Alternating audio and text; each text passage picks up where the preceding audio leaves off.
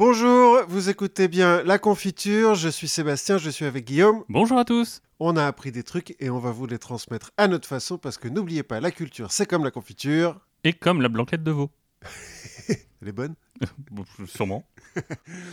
De quoi allons-nous parler aujourd'hui, Guillaume? Alors, aujourd'hui, on va parler de substances illicites dans le sport Mhm. et on va revenir aux pyramides de crâne Tout à fait. avec euh, joie. ah oui, ça va être. On, euh, on fait des retours sur les trucs qu'on aime aujourd'hui. voilà, c'est ça. Parce que moi, je vais euh, retourner à, mes- à mes petits chevaux. Enfin, bref. Euh, On parle de à- canasson Non, non, euh, justement. On va parler de sport. Tu Mais- veux dire que le cheval n'est pas un sport? Si, Attention. euh, attention, je, je connais mon public. Un, le cheval, c'est vraiment un sport. Et deux, je me dis que pour t'intéresser, il va falloir que je parle d'un peu plus que du sport. Donc, on va parler tu de sport et de substances illicites. Oui. Ça fait souvent très bon ménage. Alors, c'est une question de point de vue. Et je vais parler d'un sport en particulier.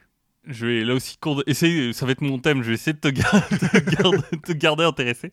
Donc je vais utiliser une référence qui t'est chère, parce que c'est important. Et on va parler du passe-temps de l'Amérique, Euh, le baseball le baseball, comme on dit dans Fallout 3. Ah oui Effectivement, pour me garder intéressé. Faut. Exactement. Allez, hop, on récupère la batte, on enfile le gant, et paf, on part sur le diamant. Alors, de tout temps, les hommes ont joué au baseball sans le savoir. Au néolithique. Bah, en gros, l'essence, euh, c'est de taper avec un bout de bois dans un machin quand tu lances ça. Chez les gens civilisés, ça donne la tech. Oui. Personne ne pratique. Chez les dégénérés, ça donne le cricket. Et chez ceux dont même les dégénérés veulent plus, bah, ça donne le baseball. voilà, c'est ça. Les dégénérés, tu veux dire les Anglais, quoi. Exactement. Oui. Donc les règles du baseball codifiées en 1845 et ce qui en fait un sport aussi populaire aux États-Unis, mais aussi à Cuba, au Japon, bah, c'est que bon en fait je vais pas te mentir, j'en- sais rien parce que ça m'est arrivé de regarder un match, alors pas dans les tribunes mais à la télé quand j'étais au Japon euh, par exemple, les soirs où j'avais rien à faire et qu'il y a que ça qui passe à la télé. c'est vraiment un des rares sports pour lesquels j'ai du mal à m'enthousiasmer. Alors moi, c'est marrant parce que c'est un des seuls sports que j'ai vu dans un stade. Oui. Je suis allé une fois dans un stade euh, au Canada voir un, un match de baseball. Je n'ai rien compris, mais je criais quand les gens criaient. J'étais jeune. D'accord. Et il y avait de la bière. Non, trop jeune pour qu'il y ait de la bière. On reparlera de la bière dans les stades. c'est lent. Mhm. À la fois, c'est le principe est très bête. Te- On te lance un truc, tu tapes dedans. À la fois, je sens qu'il y a plein de subtilités qui m'échappent complètement. Bah, je- j'ai du mal à trouver un sport qui, qui m'enthousiasme un peu moins. Peut-être le polo. Le polo à cheval? Ouais, et encore. Et encore parce que j'ai vu, j'ai découvert le bouskashi qui se joue au Kyrgyzstan. C'est une sorte de polo avec une chèvre morte en guise Oui. de balle qu'on lance dans des puits en céramique. C'est suffisamment bizarre et étrange pour être fascinant. Bref, revenons aux bases. Mhm. Ah oui, base, baseball. Base, baseball. Bon, je vais pas faire euh, les règles en détail. hein. non, parce qu'elles sont compliquées. voilà, mais en gros, vous avez un lanceur qui lance une balle plus ou moins vite, plus ou moins bien, et un batteur qui essaye de taper dedans. Ensuite, tout le monde court, euh, soit après la balle, soit après les bases. Ouais.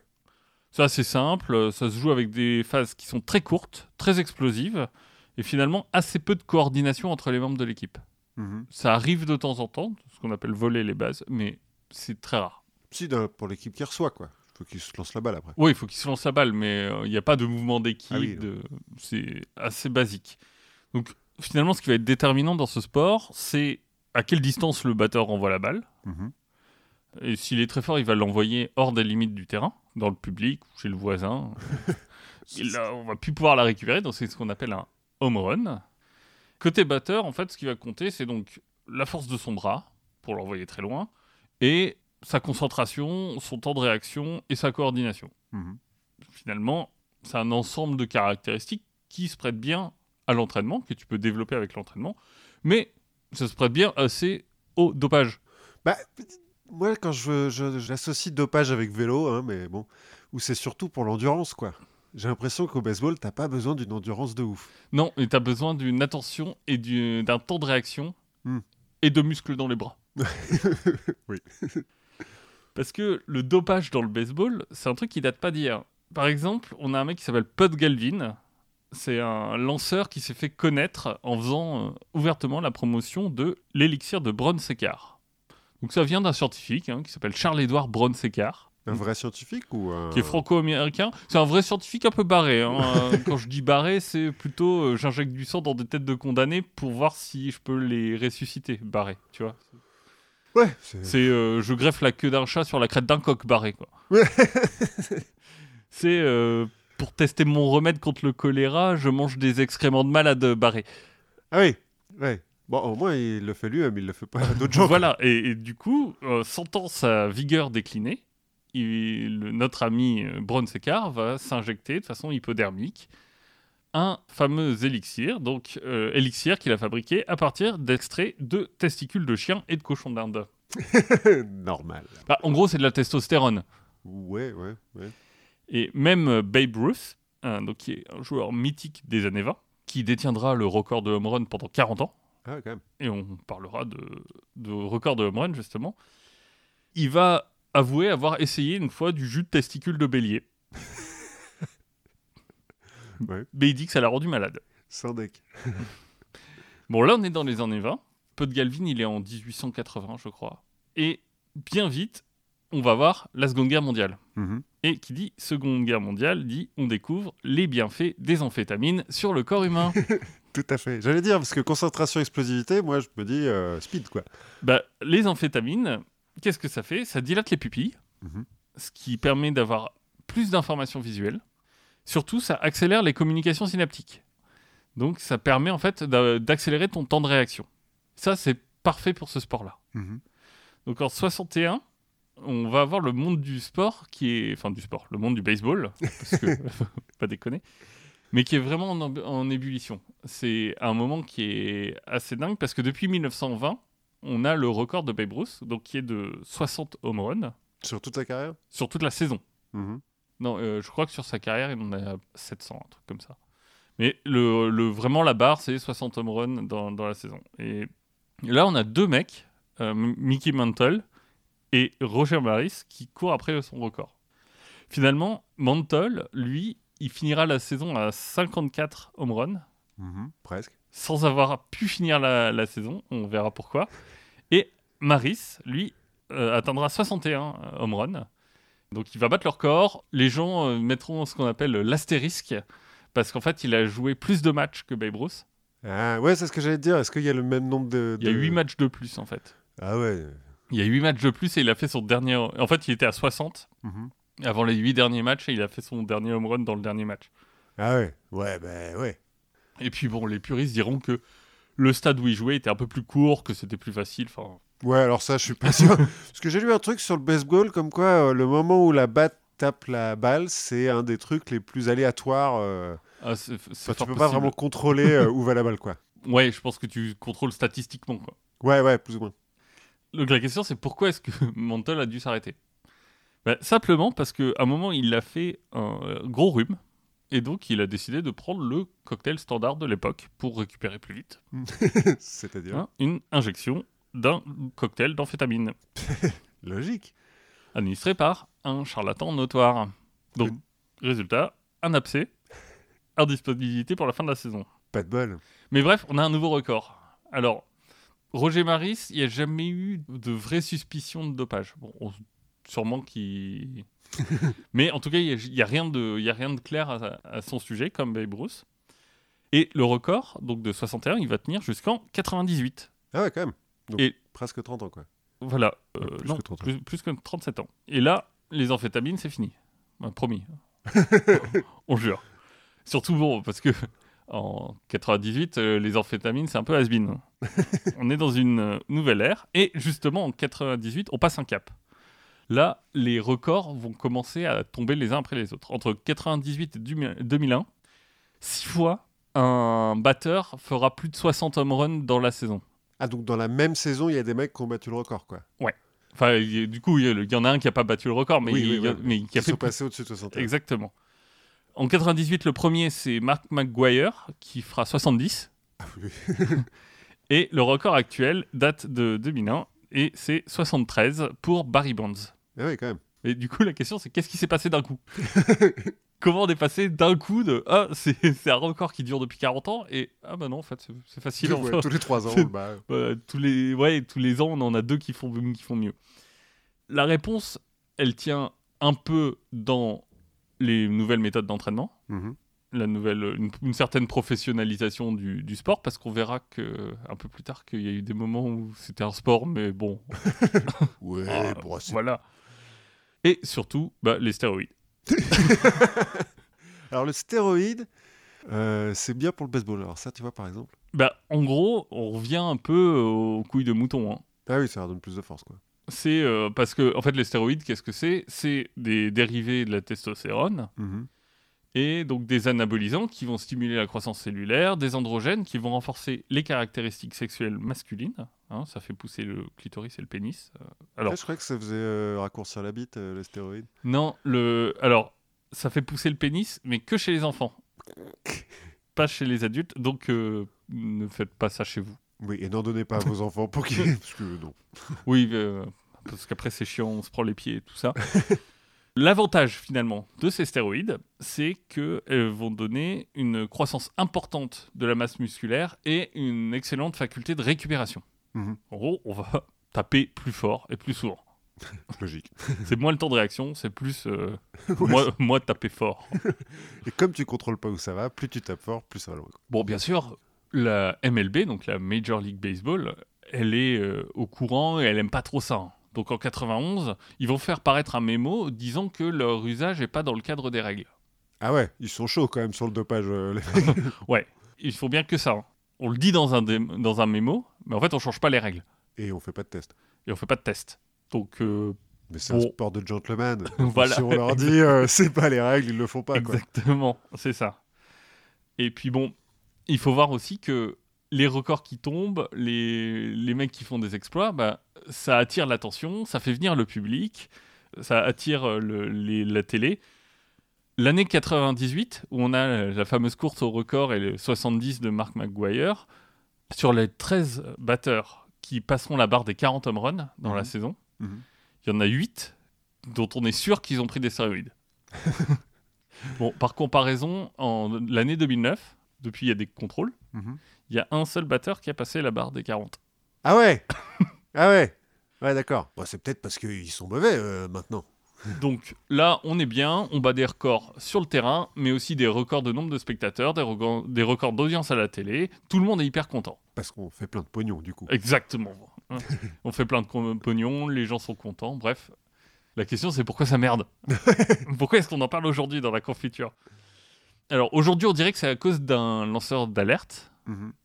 Bon, à l'époque, on dirait plutôt un, un casseur d'ambiance, quoi. un fouteur de merde.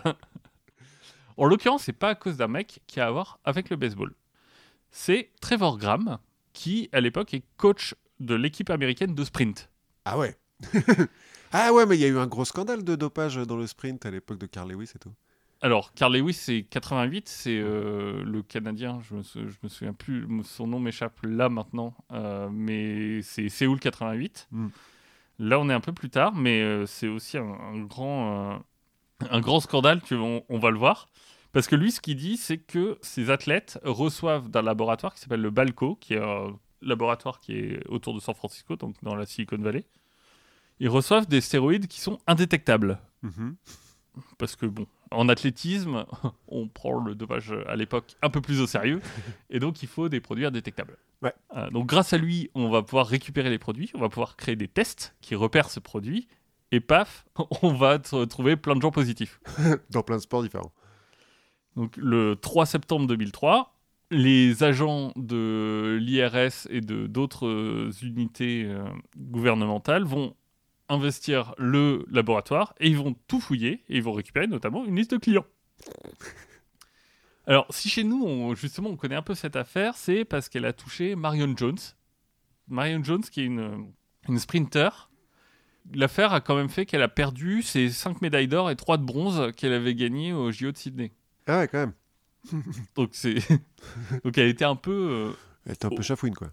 Ouais et puis elle c'était quand même une personne qui comptait à mort dans l'athlétisme américain, dans l'athlétisme mondial. Mais surtout, bah, dans la liste des clients, on va trouver énormément de batteurs. qui sont là et qui font Ah non, mais nous. euh, Notamment Barry Bonds, celui qui fait 73 home runs, qui a le record. Là, je peux te dire que ça tremble sur la troisième base. Au point que tout ce beau monde, la ligue de baseball, les joueurs, le laboratoire, va être auditionné par le Congrès américain Ah ouais, quand même. parce que on prend les choses à cœur. Et puis que le baseball, c'est le passe-temps de l'Amérique, donc. euh, Exactement. Bah, et surtout que je pense que le Congrès a pas grand-chose de mieux à faire. Bah, non, c'est connu. Non, alors en, en vrai, il y a eu des vraies pressions parce que le, la MLB voulait pas faire grand-chose Mhm. et le Congrès américain a dit OK, bah, on va vous retirer votre monopole alors. Ah, ah oui, parce qu'ils ont. N'y a qu'une seule ligue de baseball. euh, Bah, bah, en fait, il y a- il y, a une ligue majeure et qui est en fait dans une position de monopole. Mhm. Donc le gouvernement américain dit bah, c'est très bien, vous vous voulez pas faire. O- Ok Ok, donc euh, ils vont essayer de dire non, c'est pas de notre faute, mais finalement, ils vont être obligés d'instaurer des contrôles antidopage stricts et réguliers. Ce qui fera que, euh, en fait, bah, les audiences télé notamment vont se casser la gueule. Comme avec le Tour de France. Non seulement pour les parce qu'on se dit les gens sont dopés, mais en fait parce que depuis c'est nul. Les mecs oui, ils font plus des home runs tout le temps. Les mecs font plus des home runs tout le temps. Alors, on- on a- ils ont essayé de re- remarketer ça en disant Ah, c'est l'ère du lanceur. Mhm. Bien sûr. Mais bon. Alors, toujours euh, pour te garder, t'imagines que euh, si j'ai mis le sujet sur le tapis, c'est pas pour euh, parler d'un sport dont tout le monde se fout et parler de dopage. Même si c'est euh, un peu tout, son- tout son panthéon qui se retrouve euh, jeté par terre. Non, c'est parce que aussi j'ai trouvé plein d'autres histoires euh, en lien avec euh, le baseball. Et je peux te dire que la testostérone, c'est pas la seule chose dont les joueurs ont pu abuser. Il y en a une vachement plus triviale, hein. la bière. Alors, ça, je vois pas comment ça peut t'aider pour, pour jouer au baseball. mais- Je sais pas non plus. Mais euh, il y a une sorte de légende autour d'un joueur qui s'appelle Wade Boggs. Alors, le gars a joué aux Red Sox de Boston. Mhm. Juste parenthèse, il y a une histoire euh, marrante entre les Red Sox et euh, Babe Ruth dont on parlait tout au début. En fait, il y a ce qu'on appelle la malédiction du Bambino, Mhm. donc euh, Babe Bambino. Mhm. C'est que en 1919, ils l'ont vendu aux Yankees. De New York. De New York, exactement. À ce moment-là, sur les 15 titres qui avaient déjà été mis en jeu, ils en avaient gagné 5. Les Red Sox. Les Red Sox.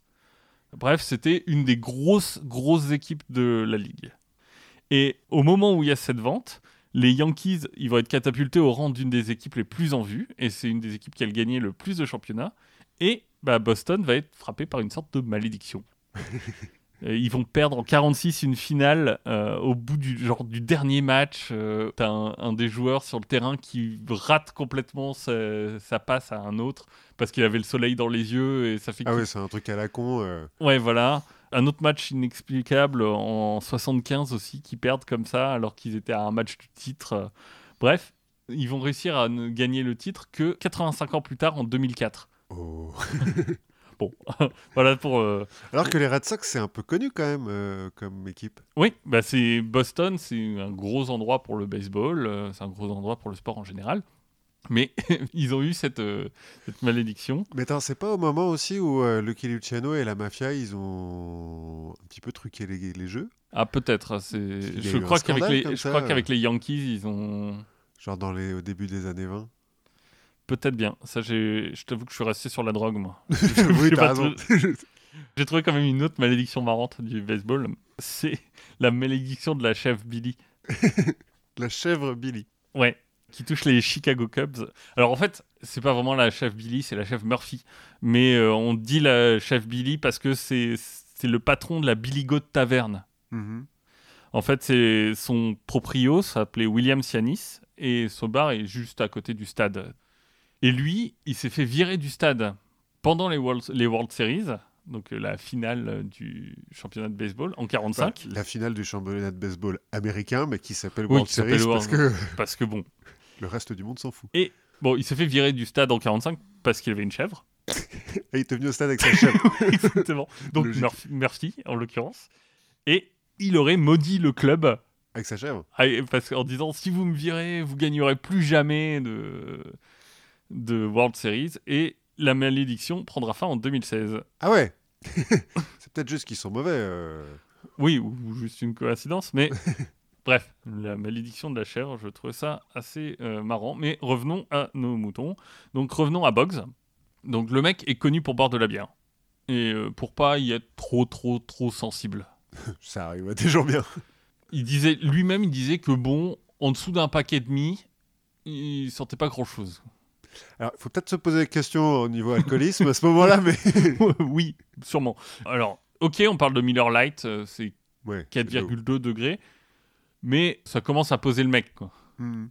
Et surtout, la légende veut que lors de ses traversées du pays, hein, quand il allait de Boston à Seattle, parce que lui aussi jouait à Boston, bah, les- l'avion prenait du temps parce qu'à l'époque, il faisait euh, des euh, arrêts pour ravitailler.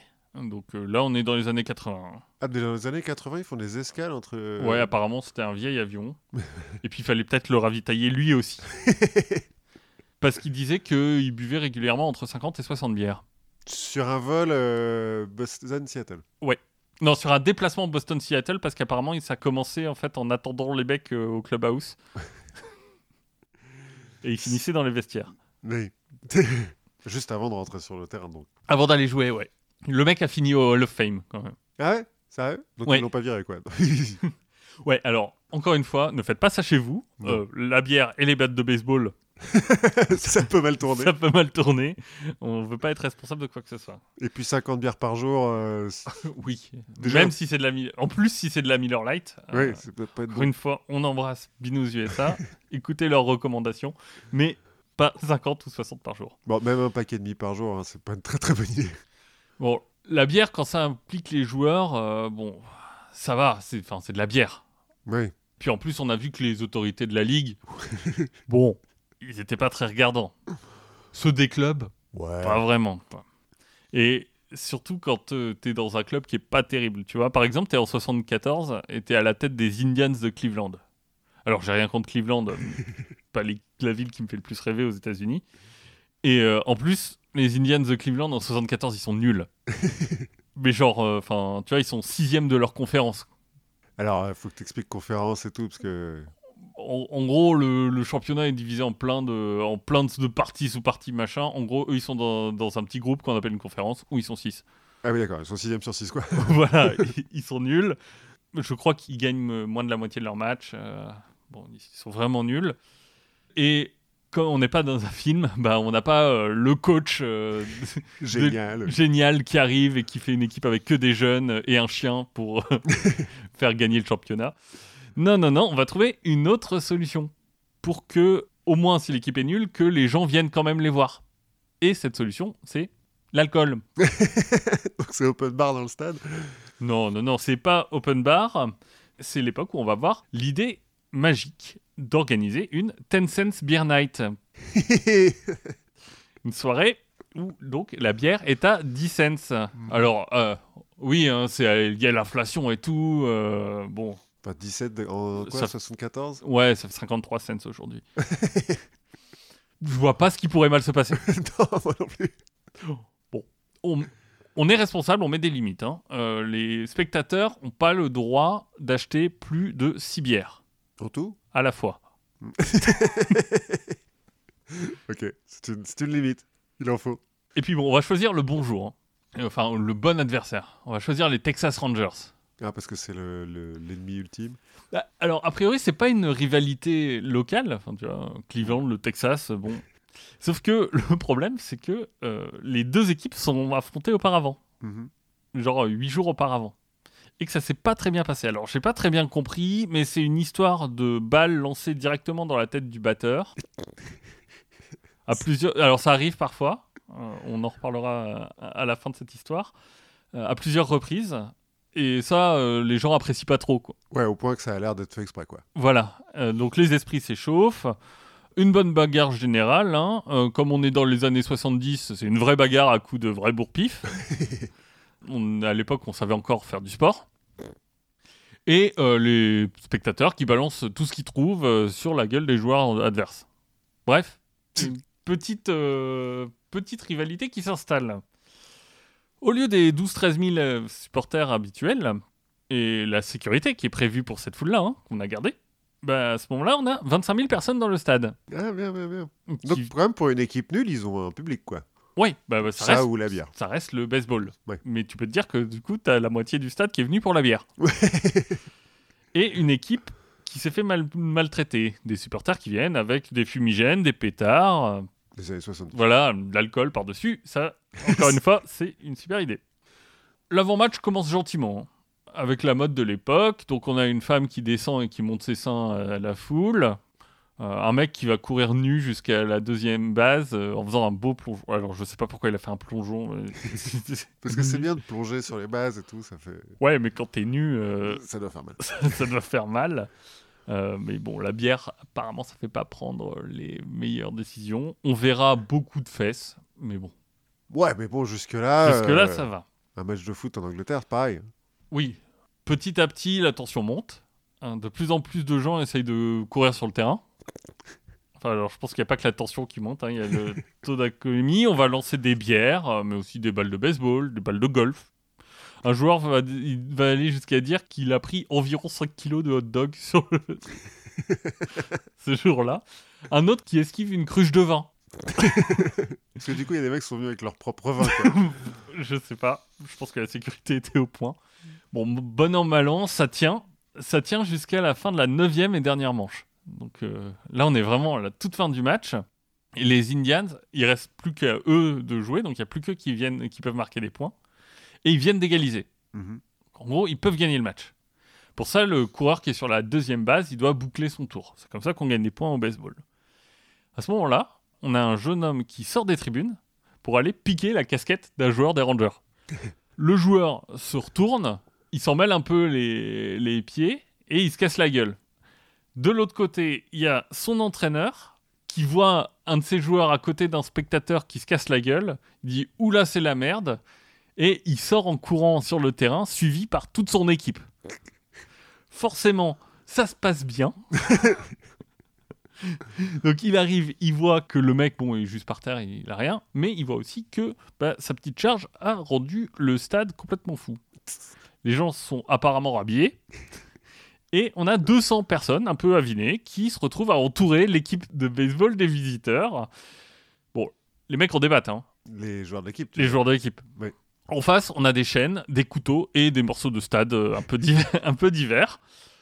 Bon, finalement, les propriétaires des Indians vont faire euh, la bonne action. Ils vont, eux, faire sortir leurs joueurs à eux pour aller à la rencontre des joueurs adverses, pour euh, désamorcer un peu les choses. Ça va calmer un peu la foule parce que même si les joueurs sont nuls, sont leurs nuls. Ouais. du coup, ils sont contents de voir leur nul euh, de si près. Ouais, puis on va pas leur taper dessus. Mhm. C'est notre équipe quand même. Et puis, ils ont pas encore perdu. Voilà. Et donc, bah, ça donne lieu à un peu de confusion. Les joueurs texans vont en profiter pour s'éclipser. Bon, il y en a qui vont dire qu'ils ont eu vraiment peur. hein. Ah, en même temps, t'as 200 mecs qui arrivent avec des chaînes et des couteaux. Le euh, manager des Rangers euh, dira que on n'est jamais passé aussi près d'avoir un mort sur un terrain de baseball. Hmm. Alors ça se voit qu'il connaît pas son histoire, hein, parce que en fait, euh, en 1920, il y a Roy Chapman qui est décédé après avoir pris une balle dans la tête, enfin une balle de baseball. mhm. Euh, mais bon, on comprend son idée. Et puis, on comprend que sur le coup, euh, l'histoire du sport, euh, bon, ça, Ouais, ça puis c'est pas pareil. Le mec, il s'est pris une balle dans la tête. Bon, c'est un, un accident, quoi. C'est Oui. pas une mort plus ou moins préméditée. Oui. Bon, bien entendu, les Indians gagneront le match par forfait, hein, puisque leurs adversaires sont trop pleutres pour revenir sur le terrain. Et les organisateurs tireront les conséquences de tout ça, puisque le mois suivant, ils organiseront une Ten Cents Beer Night, qui rassemblera 41 000 fans. Ah Donc le mot est passé. Mais bon, cette fois, ils feront gaffe et ils limiteront les bières à deux par personne pour toute la soirée. ah oui, donc en fait, tu dépenses 20 cents, tu bois de bière et t'es obligé Voilà. de regarder un match de baseball, quoi. Je sens que euh, il faut que je te garde et que je, je suis pas sûr de te garder avec des histoires de, de- parce que je te parle de substances illicites et de sport. Là, on parle de baseball et de bière. Ouais, c'est pas illicite, la bière. euh, Mais, mais Voilà. j'aime bien quand même, hein, les, les bagarres de bourrés, euh, c'est toujours amusant. Et donc, c'est pour ça que je voulais te parler de Doc Ellis. Donc là, on est euh, années 70, tu vois, juin 70. Et donc, l'équipe de Doc, qui sont les San Diego Padres, un bon nom bien, euh, bien woke. Ouais. Ils jouent contre les Pittsburgh Pirates. Mhm. Ellis est au lancer et il va livrer une performance qui est assez étrange. C'est-à-dire que il lance la balle de façon un peu erratique. Parfois, il la lance hyper bien, parfois, il, il la lance complètement à côté. Il est complètement inattentif à ce qui se passe autour de lui, c'est-à-dire qu'il se fait voler des bases. C'est-à-dire que au baseball, tu peux euh, courir même si le batteur a pas tapé dans la balle. Ouais, Sauf- s'il te voit pas. et- s'il te voit pas. Sauf que d'habitude, tu te fais éliminer assez vite. Là, il se fait voler 2-3 bases, donc c'est assez rare. Mais à la fin de la soirée, le constat est assez dingue c'est que aucun batteur n'a réussi à toucher une de ces balles. Ah ouais. Euh, Alors, il y en a qui ont réussi à, à aller sur la première base parce qu'il a lancé n'importe comment trop de fois de suite. Mais aucun aucun n'a tapé dans sa balle. C'est ce qu'on appelle un no-hitter ou un no-no. Et c'est relativement rare. hein. Il y en a deux par saison en, en moyenne, tu vois, donc sur, euh, sur 2400 matchs. Il y a 2400 matchs par saison? Oui, oui, oui, chaque équipe en joue 180. Ok, cool. Voilà, sur les 200 000 matchs de la MLB, il y en a eu 300. quoi. Truc- Des no-hitters là? Des no-hitters. Ah ouais, c'est quand même. oui, Donc c'est relativement rare, hein. c'est un truc qui te met à peu près dans, dans l'histoire du sport, hein, même si c'est la petite histoire. Ce de re- remarquable avec celui-là, c'est en fait quand on écoute euh, Doc Ellis raconter son match. Parce qu'il il raconte que très vite, il s'est rendu compte que bah, ce match était un peu spécial parce qu'il était arbitré par Richard Nixon. bon, ok, ça on peut passer. Ce qu'il a un peu décontenancé, c'est quand il s'est rendu compte que lui, il devait lancer la balle à Jimi Hendrix qui essayait de la taper avec sa guitare. bon, ce qu'il faut savoir, c'est que deux jours plus tôt, Ellis était parti pour rendre des visites à des potes à Los Angeles. San Diego, Los Angeles, C'est c'est à côté. Enfin, c'est à côté. Euh, c'est à côté à l'américaine. Donc, pour bien faire les choses, notre ami, il est en voiture sur la route entre San Diego et Los Angeles. Il prend un acide en faisant en sorte que les effets se produisent au moment où il arrive. Mhm. Ne faites pas ça chez vous. Non. ne prenez pas des acides quand vous conduisez. Non. Enfin, ne prenez, enfin, faites ce que vous voulez, mais euh, Ne faites gaffe. conduisez pas en même temps. oui, voilà. Donc, s'ensuit un après-midi un peu barré. hein. Lui, il est complètement perché et il va finir par s'endormir pour une sieste. Il se réveille de sa sieste. Il voit pas de raison de s'arrêter. Il reprend un autre acide. hein. Et c'est à ce moment-là qu'une amie débarque en lui- avec un journal en disant Mais tu dois pas jouer aujourd'hui Parce qu'en fait, ce qu'il s'est pas rendu compte, que- c'est que sa, sa petite sieste d'avant, elle a duré 10 heures. Qu'on est le surlendemain. Et qu'on et est le lendemain. et et qu'il est midi. Qu'il vient de prendre un acide. et bon, un peu paniqué, il va aller prendre euh, l'avion pour San Diego. Voilà, responsable, on prend pas la voiture. C'est bien, c'est déjà bien. À l'époque, je sais pas pourquoi, tous les articles insistent sur le fait qu'à l'époque, prendre l'avion de Los Angeles à San Diego, ça coûtait 9,50$. C'est pas cher. C'est pas En très temps, ça cher. peut être très long comme, comme vol. Mais... Oui. Et donc, il sera prêt pour jouer son match à 18h. Complètement défoncé. Logique. Donc, il dit qu'il n'a pas énormément de souvenirs sur ce match, mais qu'il a fait une sorte de fixation sur le gant du receveur. que la balle était parfois très grosse, parfois très petite. Bref, euh, ça avait l'air très très sympa comme, comme après-midi. C'est une euh, première pour lui, mais pas tout à fait quand même, parce qu'il dit que il a jamais fait un match sans être soit sous l'influence de l'alcool, soit sous l'influence d'amphétamine. Donc, Ouais, mais enfin, l'al- ouais. En même temps, entre l'acide, les amphétamines et euh, l'alcool, qu'est-ce qui est mieux pour euh, lancer une balle? Je suis pas sûr que l'acide ce soit ce qu'il y a de mieux. Bah, Je pense que l'acide, c'est hyper. euh, Ouais, c'est erratique, quoi. C'est-à-dire que de temps en temps, tu fais des trucs de génie, et puis à d'autres, euh, ouais, bon, bah, tu. Ouais, apparemment, à un moment, il y a une balle qui arrive vers lui. Il se jette au sol pour l'éviter. Sauf que la balle, elle, elle, elle a même pas assez de force pour rouler jusqu'à lui. Et euh, ce qui est étrange, c'est que apparemment, il n'y a pas de, il y a quasiment pas d'archives vidéo de ce match. Ouais, elles ont été détruites. bah, on sait pas, mais je pense qu'il y a un complot derrière tout ça. Bon, ce qui est dommage pour lui, c'est que, euh, bah, en fait, Doc Ellis, il est connu pour ça. Ouais, Enfin, que pour ça, quoi. Bah, je veux dire, il est connu que pour ça. Et c'est un peu dommage parce que déjà, ça a été euh, une voix importante euh, contre le racisme dans la ligue de baseball. Il a protesté pour demander l'égalité raciale euh, dans un sport qui n'a pas été le plus rapide Oui. à promouvoir cette euh, intégration. Il a même fait partie de l'équipe des San Diego Padres qui a été la première à avoir une équipe entièrement de noirs sur le terrain. Mhm. En plus, il s'est impliqué ensuite dans la lutte contre les addictions, en, en- en expliquant que bah, lui, il était soumis à énormément de pression, il avait hyper peur de perdre, de mal, de mal se comporter, que c'est pour ça qu'il prenait de la drogue, mais qu'au final, ça l'avait privé de peut-être du souvenir le plus important de sa carrière. Ouais, le, le, le jour où il a fait un no-hitter et oui, il s'en souvient pas. Voilà. Euh, Donc, euh, toutes ces petites histoires, je me suis dit, euh, parlons un peu de, de baseball, parce qu'on n'aura pas beaucoup l'occasion d'en reparler. Non, non, non, non. non. Effectivement, c'est un sport un peu obscur. Bah, obscur, oui et non, parce que euh, aux États-Unis, c'est un sport euh, majeur, même s'il est en déclin. Ouais, c'est vrai. Au Japon, c'est le sport numéro un. Alors ça, je je comprends pas. Je pense que ça a beaucoup à voir avec l'occupation américaine ouais, de la fin de la Seconde Guerre mondiale et d'une volonté de bah, justement de tourner la page du Japon traditionnel. Donc euh, tourner la page des sports traditionnels, euh, genre le kendo et le sumo. Alors, Ils sont pas très sport co, hein, les, les Japonais euh, ils sont pas fans de foot maintenant? Alors fan de foot, euh, c'est vite dit, hein. ça, ça reste mineur. Ah, moi j'avais vu un match de l'équipe de Japon pendant la, dernière Coupe du Monde où ils étaient super forts. Ouais, alors pendant la Coupe du Monde, euh, oui, les gens, les gens viennent voir, mais bon.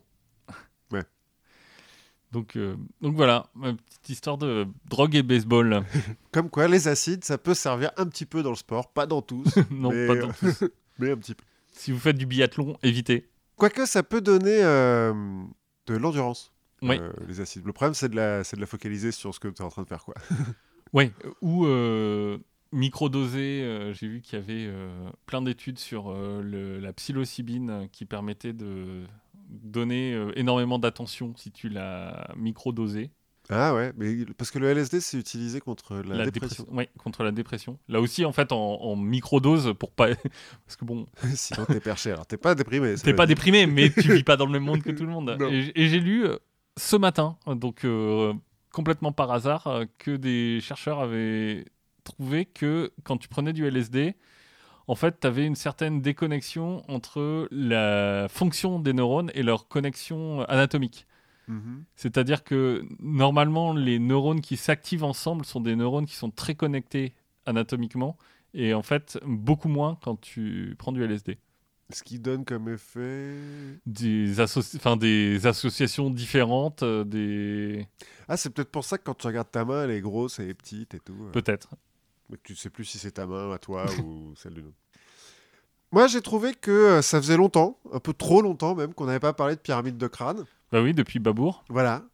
Et donc, euh, bah, j'ai décidé de, de m'intéresser à celui qui est un petit peu sublimé quand même, euh, le, le courant architectural de la pyramide de Le crâne. pape de la pyramide de crâne. Ouais, celui qui allait le plus loin et euh, l'ancêtre de Babour, dont j'avais déjà un peu parlé. Le Jean Nouvel. C'est ça, le genre nouvelle de la pyramide de crâne, de la tour de corps, enfin de trucs bien, tu vois. hein. On va voir. Donc, j'ai décidé de m'intéresser à Tamerlan, de son vrai nom Timur Barlas, dit Timur Leng, d'où Tamerlan euh, en français. Timur Leng, ça veut dire Timur le boiteux, donc l'homme de fer boiteux, puisque Timur, c'est l'homme de fer. ok. On va voir pourquoi euh, boiteux. Donc, c'est un ancêtre de Babour, on l'a déjà dit. Babour, c'était le, le premier moghol. Tamerlan, euh, il a créé l'empire timouride, donc, euh, dont Mhm. Babour va hériter. Dans certaines parties de l'Asie mineure, il est considéré comme un défenseur des arts, un protecteur de la culture Et de l'architecture, du coup. et de l'architecture. Alors si, vraiment de l'architecture, mais ça, c'est quand même vachement centré sur Samarcande oui. il a transformé en joyau architectural. Parce que dans le reste du monde, enfin du monde de cette région du monde, donc euh, en Inde, en Perse, euh, en Turquie, en Russie, il est connu comme étant le pire boucher de l'histoire. Ok. Parce que... bah, y, a- la- il y a- il y a du, je veux dire, il y a du niveau. Oui. Il y a des concurrents, ouais, mais... mais- Il y a des concurrents, mais on va voir que pas mal hein, quand même. Parce que bon, bah, pour faire des pyramides de crâne, euh, faut des crânes quoi. Et puis surtout en Inde, euh, c'est mal vu d'être un boucher. c'est vrai. Bon, ça va pas trop le gêner, ça. Et donc, bah, il, va, il va passer une partie de sa carrière à se fournir en crâne, et pas en, en déterrant des mecs qui sont morts depuis longtemps. Mais bon, avant d'en arriver là, Oui. commençons au commencement, Son grand-père. euh, le néolithique. Non, Timur, euh, bah, comme tout le monde, il est né. Hein, Oui. puisqu'il est un peu légendaire, mais pas tant que ça. Donc, il est né en avril 1336 à Kesh, dans ce qui est aujourd'hui euh, l'Ouzbékistan, qui à l'époque s'appelle la Transoxiane. Enfin, ça s'appelle pas pour les gens qui y vivent, euh, j'imagine. Oui, Transoxiane, c'est un petit peu francisé, mais euh, bon, c'est comme ça. Donc je dis, il est né comme tout le monde, pas tout à fait. hein. Selon la légende, il est né avec des caillots de sang dans les mains, enfin les poings serrés sur des caillots de sang, comme Gengis Khan, selon une autre légende. Ce qui, paraît-il, est de bon augure. Ça fait un peu vénère, quoi. oui, mais bon, c'est une culture où ils aiment Ouais. bien les mecs vénères. hein. Parce que donc, euh, Timur, c'est le fils de Taragai, qui est le chef du clan Barlas, qui Mhm. est un clan turco-mongol. Donc, euh, descendant euh, un peu des Mongols qui ont envahi toute la région euh, un siècle et demi. Comme tout le monde, ouais. Oui, qui ont un peu envahi tout le monde à l'époque. donc, un siècle et demi plus tôt, au début du XIIIe siècle. Et euh, qui sont un peu mélangés avec les, les populations euh, turques qui vivent dans le coin aussi. Quand il naît en 1336, la Transoxiane, c'est un peu le bordel. hein. En gros, ça fait partie du khanat de Jagatai. Jagatai, c'est le deuxième fils de Gengis Khan. Ils ont conquis la région, donc euh, je disais au début du XIIIe siècle, vers 1220. Mais en 1334, donc deux ans avant la naissance de Timur, l'est du khanat de Jagatai, qui est bouddhiste, Mhm. va se révolter, faire sécession, plus ou moins, pour former le Khanat du Mogolistan. Donc ça, c'est euh, l'ouest de la Mongolie, l'est euh, de l'Ouzbékistan. quoi. D'accord. Le reste du Khanat de Jagatai, en fait, si les autres se sont révoltés, c'est parce que le Khan s'est converti à l'islam et que l'islam est devenu la religion officielle, plus ou moins, du Khanat de Jagatai. Sachant qu'avant, les Mongols, en fait, ils n'ont pas vraiment de région officielle. Religion officielle. Ils s'en foutent. Oui, il, il s'adapte. Ils s'en foutent. Tant qu'ils sont chefs, euh, vous pouvez croire à ce que vous voulez. Ouais, tant qu'ils sont chefs, qu'ils peuvent, euh, qu'ils ont des chevaux et qu'ils peuvent euh, aller massacrer. Ouais, voilà. Il leur faut, ouais, il leur faut une religion qui est pas trop contre le massacre. Non, voilà, il paraît que, autant on en parlera peut-être un jour, les conquêtes de Gengis Khan, euh, gros gros massacre. hein. Dans, dans le- l'échelle du boucher, il est pas mal. La bataille de Bagdad, moi j'ai un onglet, Ah bah, on va parler de Bagdad, parce qu'ils prennent cher aussi. j'ai un onglet sur la bataille de Bagdad. Je sais plus, euh, je sais plus qui y est, je, mais on va en reparler de, de Bagdad. j'ai 80 000 morts en tête, mais Ouais, bah alors, c'est pas Gengis Khan, c'est Tamerlan. d'accord. Mais ouais, donc euh, les Mongols, quand ils, ils massacrent beaucoup au moment de la conquête, mais une fois qu'ils ont conquis, après, c'est plutôt cool. Et comme ils dirigent tout le monde, hein, plus ou moins, bah, euh, tout le monde est sous le même euh, régime. Et donc, en fait, il y a une espèce de pax, euh, Mongolica. voilà, qui, bah, qui est plutôt profitable pour tout le monde. Ouais, ça fait mal au début, mais après on s'habitue. Voilà, c'est ça. Bon, bref, en tout cas, en 1336, à la naissance de Timur, c'est le bordel en Transoxiane. Lui, il est euh, donc fils d'un chef de clan. Euh, son père est pas trop dans le massacre, euh, la guerre et tout. Il est plus dans la religion. Mais bah, Timur, bon, il va perdre sa mère un peu jeune, mais à part ça, il est élevé comme un, fils de chef de clan, nomade, donc un petit peu à la dure. il apprend quand même très vite à se battre. Mais il a aussi des bons professeurs. dans son enfance, il va se lier d'amitié avec des derviches, D'accord. qui sont des, des espèces de moines euh, Mystique. euh, ouais, soufis euh, itinérants. Il est, paraît-il, à l'époque d'une nature tendre et sympathique. À l'époque. À l'époque, ça n'a pas duré. Et son jeu favori, en dehors des échecs, il est fan d'échecs, c'est de jouer à la guerre avec ses copains. Alors, en fait, il joue au général. C'est-à-dire que lui, c'est le général, et puis il fait se battre ses potes. il les divise en deux, puis il dit, bah, vous, vous attaquez par là, vous attaquez par là. Bon. Combat de pauvres. un petit peu... Bon, non, parce que ses potes, c'est aussi des... des Bah oui, des- mais, mais par rapport à lui, ils sont pauvres. Oui, un peu. Bref, à 16 ans, il va rentrer au service de l'émir Kazgan, qui est l'homme fort de la région. En gros, euh, donc l'émir Kazgan, c'est pas un Khan, c'est vraiment un Turc, c'est pas un Mongol, mais c'est lui qui gouverne à la place des Khans. C'est le vizir qui gouverne, quoi. D'accord. En gros, il prend un Khan, il le met sur le trône, et puis à partir du moment où le mec devient un peu trop entreprenant, il l'assassine, et puis Oui. il en prend d'autres. quoi. Ça se passe bien pendant C'est efficace comme. euh, oui, ça marche bien. Comme ça, bah, c'est pas lui qui a la responsabilité du truc, hein, Bah parce oui. qu'il est pas Cannes. Mais euh, ça, ça marche assez bien. Timur, dans son armée, il progresse assez vite. Et en 1356, donc il a 20 ans, il a tellement fait ses preuves que Kazgan lui donne le commandement d'un régiment de 1000 cavaliers, D'accord. ce qui est pas mal, et la main d'une de ses petites filles. Donc euh, c'est cool. Ouais, il est bien parti dans la vie. Voilà, il est bien parti dans la vie. Pas de bol, Kazgan se fait assassiner l'année d'après, en 1357, par des vassaux un petit peu trop euh, ambitieux. Je veux dire, c'est mort naturelle. Voilà, pour un émir euh, dans le coin, ouais. Bon, Timur, il est, il est fidèle à, à son, à son bienfaiteur. Donc, il va traquer les assassins, il va les poursuivre à travers la steppe pendant euh, des semaines. Et quand il revient avec leur tête sous le bras, parce que Ouais, il va pas te ramener tout le corps, c'est un peu lourd. c'est un peu lourd, mais il est efficace. Bah, quand il revient, c'est le bordel. Parce que Hussein, le petit-fils de Kazgan, se dispute euh, le pouvoir avec euh, d'autres chefs de clan. Personne n'a réussi à euh, reprendre la main. Le Khan, bon, bah, c'était euh, une, Une marionnette. une marionnette, donc euh, voilà, c'est pas top. Donc c'est le foutoir, et finalement, c'est un autre Khan, Tugluk Temur, qui est le Khan du Mogolistan voisin, Mhm. qui se dit Oh, bah attendez, vous savez pas euh, qui élire comme roi? Laissez-moi me présenter. Voilà mon armée, on est beaucoup. Et ça marche. Donc il, il prend le pouvoir. Chacun est content que ce soit pas un de ses concurrents directs. voilà. Timur, fidèle mais pas fou non plus, hein, va prendre son courage à deux mains, euh, récupérer toutes euh, les richesses de son clan et euh, les offrir au nouveau Khan pour faire allégeance. Ça marche. Tugluk Temur le nomme en 1359 euh, régent de Transoxiane parce qu'il doit retourner au Mogolistan Bah pour... oui, parce qu'il a euh, des trucs à faire aussi, lui. Voilà, il a en l'occurrence une, une rébellion à mater. Bon, bah. Ah oui, parce que il est venu, Mais du coup, il est plus là-bas. il est venu là-bas et du coup les gars de chez lui ont dit, eh mais il n'y a plus de Cannes. Soyons Cannes à la place du Cannes. le festival de Cannes. C'est un peu les festivals de Cannes. Quand il revient, euh, le, le grand Cannes, là, Tugluk, un an plus tard, Timur, il s'est fait déposer par euh, bah, d'autres types qui sont pas Cannes, du coup, sont émirs, mais qui ont, qui fait le festival des émirs et qui sont rebellés. Bon, bah, euh, Tugluk, il revient avec sa grosse armée, donc de nouveau, il remet tout le monde d'accord, c'est lui le chef. Et à la place de Timur, il va nommer son fils comme euh, régent de la région, et Timur, il se retrouve comme conseiller spécial du fils. Il le prend pas très bien, parce qu'il a quand même un peu d'ambition lui-même. Ouais, mais bon, le sang, tout ça. Ouais, voilà, il est pas fils d'eux, quoi. Il est, enfin, il est fils Il d'un type qui, qui pèse pas beaucoup dans le game. Il se trouve qu'en plus le fils de Tugluk là, euh, c'est pas un leader euh, né.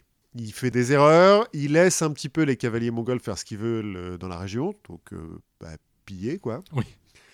La population est pas joyeuse, euh, les chefs religieux non plus, donc ils s'allient avec Timur pour essayer de fomenter une rébellion. Ils essaient d'avoir une rébellion populaire et tout.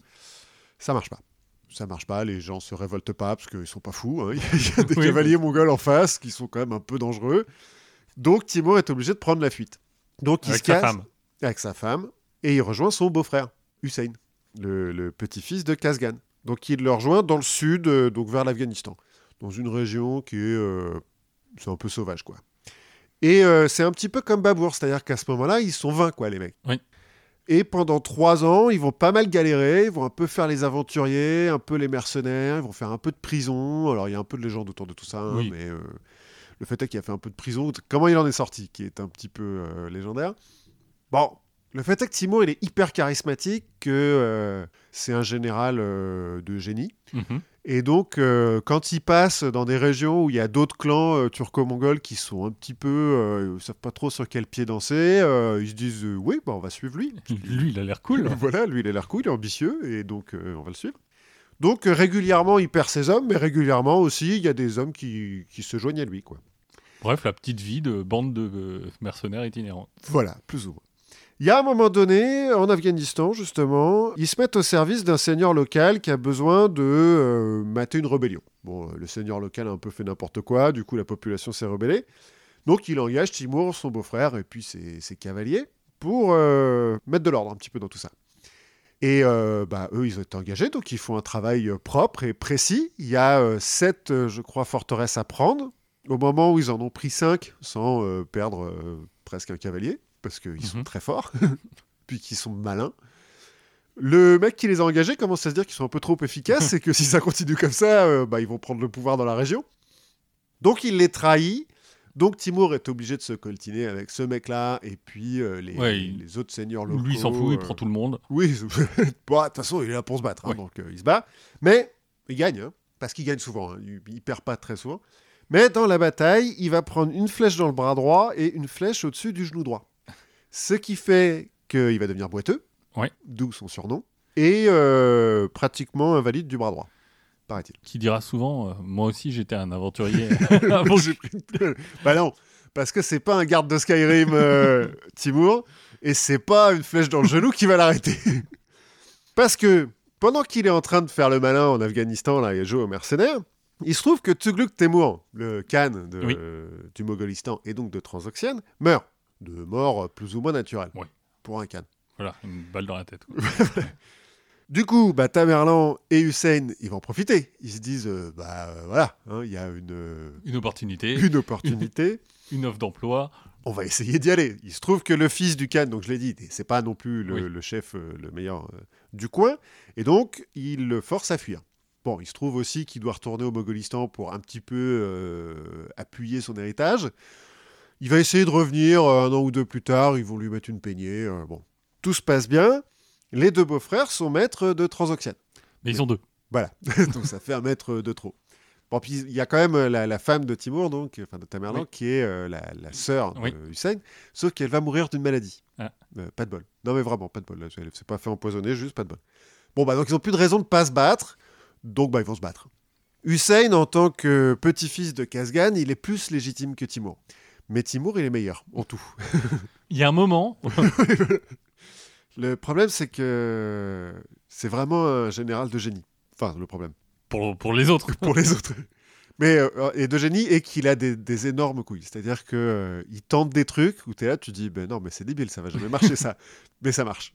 Genre euh, il laisse un bout de son armée d'un côté d'une rivière pour faire croire aux autres qu'il est là, qu'il les attend et en fait avec euh, le reste de son armée, il chevauche toute la nuit sans lumière pour faire le tour, prendre un guet euh, 20 km plus bas, remonter sur les collines et les attaquer par derrière. Quand il doit prendre une forteresse, il y va la nuit, il escalade avec ses types, alors qu'il est boiteux, hein. il escalade avec ses mecs et tout, ils se dégorgent, les... ils font Assassin's Creed un petit Oui. peu. enfin, c'est incroyable. Bref, ça dure quand même un petit bout de temps, tout ça. Euh, mais en 1369, donc après 4 ans de guerre civile, Hussein est vaincu, Tamerlan se proclame euh, Amir al-Kabir, c'est-à-dire euh, grand prince du coin, mais pas euh, grand Khan. Il laisse un Khan, oui, parce que c'est bien. c'est bien d'avoir un fusible. Voilà, c'est ça. Et magnanime, il laisse son beau-frère partir en pèlerinage à la Mecque. Bon, il va envoyer des mecs avec lui, il va l'assassiner en route, mais Ouais, bon, bon, sur le coup, il l'a laissé partir, quoi. Bon, bah du coup, comme il laisse une veuve, Hussein, il va épouser la veuve, coutume. coutume, qui se trouve être euh, une euh, descendante du- d'un des derniers euh, vrais Khan Jagatai, euh, qui avait un petit peu d'assises, ce qui fait qu'il peut prendre le titre de Gurugen, ce qui veut dire gendre impérial, et se réclamer d'une descendance de Gengis Khan. Enfin, là encore. Pourquoi pas Mais officiel, parce que tout le monde euh, dans ce coin-là est- Oui, un petit peu. Non, mais alors, du le- de Gengis Khan. Mais- Le clan Barlas, dont je t'ai dit un peu selon, euh, ou je sais plus si je l'ai dit, mais selon une généalogie qui est peut-être un peu douteuse, mais le clan Barlas aurait un ancêtre commun avec le clan de Gengis Khan. D'accord. Donc, euh, bon. Oui. Selon une autre généalogie encore plus douteuse, Tamerlan, il serait descendant de l'imam Ali, le fondateur du chiisme. On peut un peu en douter. Et de Ramsès, et de, Oui. et de Jeanne d'Arc. Voilà, c'est ça. Bon, en tout cas, là, ça l'appuie un petit peu son truc. Puis il est là, il est maître, seul maître de Transoxiane. Donc, euh, bah, c'est cool. On se dit, euh, il pourra s'arrêter là. Mais non. Nouveau coup de pouce du destin en 1370, donc un an plus tard. La dynastie Yuan, qui a été fondée euh, par Kubilai Khan en Chine, est déposée par la dynastie Ming. Ce qui fait que le Khan du Mogolistan, qui est en- gros entre les deux, quoi, entre la Transoxiane et la Chine, il y a le Mogolistan. Oui. Bah, ils perdent un, un allié de poids, quoi. Et comme ils ont la fâcheuse tendance d'envahir la Transoxiane euh, régulièrement, Tamerlan il dit non, bon, on va prendre les devants, on va les Bah, envahir. Oui, tant qu'à faire. plus vite. Il y a un moment, ça va arriver, on le sait. Bon, Donc autant y aller tout de suite. Ça va lui prendre un bout de temps, quand même, 6 ans, 5 campagnes. Mais au bout de 5 campagnes, c'est bon. Il a maté le Mogolistan. Les, les du Mogolistan lui disent Ok, c'est toi le chef. Il va épouser une autre princesse mongole, euh, histoire de, de régler un petit peu l'affaire. Il va avoir 18 femmes en tout, hein, donc euh, bon, il, en- Oui. il en épouse beaucoup. Mais 1380, en gros, c'est bon. Il est maître de la Transoxiane et du Mogolistan. Ça va. Du coup, il peut se tourner vers l'Iran, qui est en dessous, quoi. Parce que euh, bah, c'est la suite logique, un petit peu des affaires. quoi. En gros, ça suit surtout euh, la, la route de la soie. Là D'accord. Il y a quand même de l'oseille. Oui. Ah, et, de la so- et de la soie. et de la soie. et des épices, on a déjà Oui. parlé. Parce que là, donc, la route de la soie, elle passe par Samarcande. Samarcande, c'est sa capitale. Maintenant, ok, c'est cool, mais euh, bon, bah, plus tu réduis les intermédiaires, plus tu fais d'argent. Donc, euh, Plus tu deviens, toi, euh, un intermédiaire important, et plus Voilà. tu peux gagner de l'argent. Donc il se tourne vers l'Iran et il prépare bien sa campagne. C'est-à-dire qu'avant d'y aller en 1380, il va envoyer des marchands, donc, enfin, il va dire aux marchands euh, qui travaillent pour lui sur la route de la soie, de, sur le chemin, de semer de l'orge dans les steppes pour que ses chevaux aient de quoi manger au moment où euh, ils vont passer. Et puis, il va envoyer des espions pour, euh, notamment les derviches avec qui il était pote, Oui.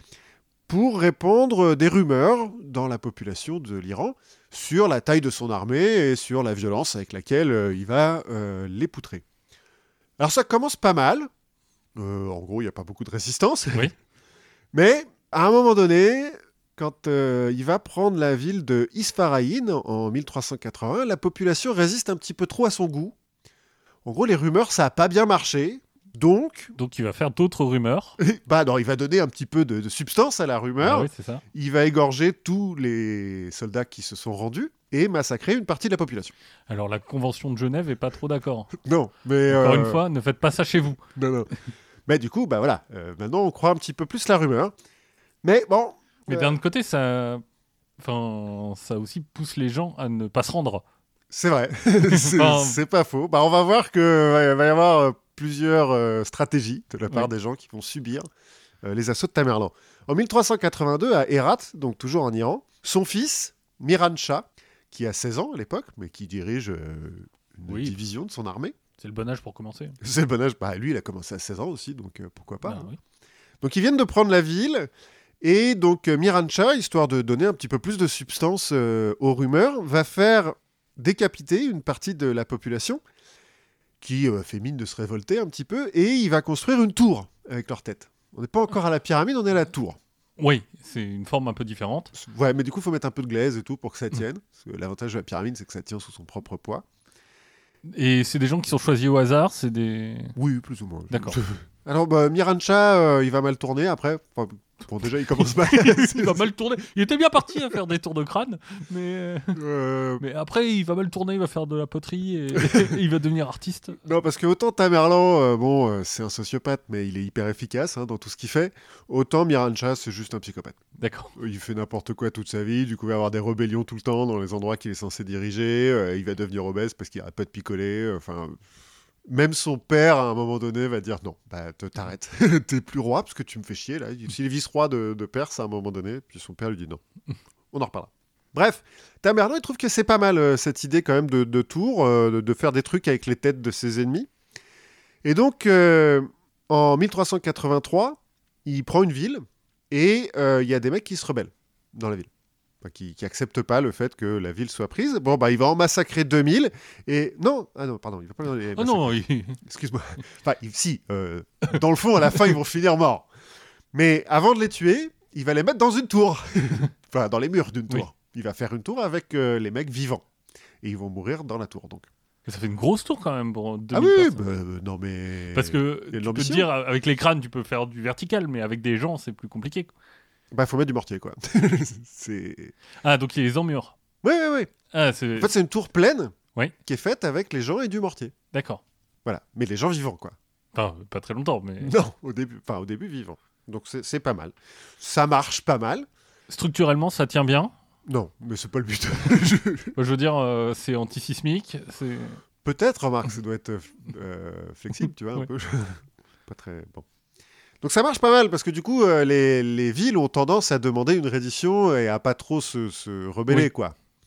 Par exemple, en 1387, quand il assiège Ispahan, les maîtres de la ville, ils ont compris et donc euh, ils négocient une reddition euh, sans violence. Tamerlan leur dit, euh, bah ouais, très bien, mais... euh, Mais j'ai quand même peu envie de violence. non, non, non, non. il dit, euh, par contre, euh, vous payez un tribut, quoi. Bah, je ne veux pas non plus euh, faire que ça. Les autres, euh, oui, oui, oui. Donc Tamerlan envoie des, des percepteurs Oui. récolter le tribut. Alors après, qu'est-ce qui se passe à ce moment-là? Est-ce que les percepteurs mettent un petit peu trop de cœur à l'ouvrage ou est-ce que euh, les populations n'étaient pas au courant qu'il fallait leur donner du fric? Toujours est-il, ça se passe mal et les percepteurs sont massacrés. Aïe. Bon, bah, Tamerlan, il, euh, il le prend mal. hein. Donc, euh, il rassemble euh, la population de la ville et il les décapite tous. Et il va former, grâce aux têtes ainsi récupérées, 35 pyramides de 1500 têtes chacune. Ah oui. Bon. Donc, en gros, euh, dans les pyramides, si on fait un rapide calcul, ça fait 40 000 morts. hein. En tout, ça va en faire 70 000. Hmm. Mais après, c'est compliqué. Ça n'a plus beaucoup d'intérêt, une ville, si tu l'as vidée de ses occupants. Ça, c'est pas son problème. Le- Lui, lui, lui, c'est l'art qui compte. voilà, lui, ce qui l'intéresse, C'est l'architecture. et étendre son empire. Et le Euh, statement. Voilà. Tant pis, on mettra d'autres mecs après. On Oui. prendra des mecs d'ailleurs et puis on les mettra dans l'histoire. Il- Et puis s'ils veulent pas, bon. Oui. voilà. En tout cas, euh, en 1387, après le coup d'Ispahan, l'île Kanat, puisque donc la Perse c'est l'île Kanat à l'époque, se rend. Ok. Il dit euh, Ok, t'es- c'est toi le chef. Super. Donc à ce moment-là, il a conquis l'Afghanistan, l'Iran, l'Irak, le Kurdistan. Et c'est le moment que choisit un de ses anciens alliés, Toktamish, qui est le khan de la Horde d'Or, pour se retourner contre Tamerlan. En gros, euh, en 1375, Toktamish, euh, il s'est réfugié à Samarcande, chez Tamerlan, Mhm. parce qu'il s'est fait virer par les Russes. La Horde d'Or, c'est vraiment euh, le- l'empire le plus occidental des Mongols, donc c'est le, le Caucase, le sud de la Russie, l'Ukraine, tout ça. Donc il se fait virer par... un- C'est peut-être ça qui est parodié par Terry Pratchett qui fait la horde d'argent C'est possible. avec que des vieux. Alors là, oui. Là, en l'occurrence, euh, la Horde d'Or, ça a été un empire un peu puissant. hein, Mais bon, donc là, il se fait virer. Toktamish, c'est un vrai descendant de Gengis Khan et tout. euh, ils ont un- Il a le, le certificat, euh, machin. Le tampon. Mhm. Donc Tamerlan lui a donné une armée à ce moment-là pour reconquérir euh, ses terres. Et donc en fait, il a réussi, grâce à l'armée de Tamerlan, à unifier la Horde bleue et la Horde blanche pour reformer la Horde d'or. C'est des Power Rangers. Un petit peu. Enfin, ou des Chocobos. Oui. Toujours est-il, finalement, il va piller Moscou. euh, il est euh, maître de la Horde d'or. Pendant l'été, j'imagine. Parce que...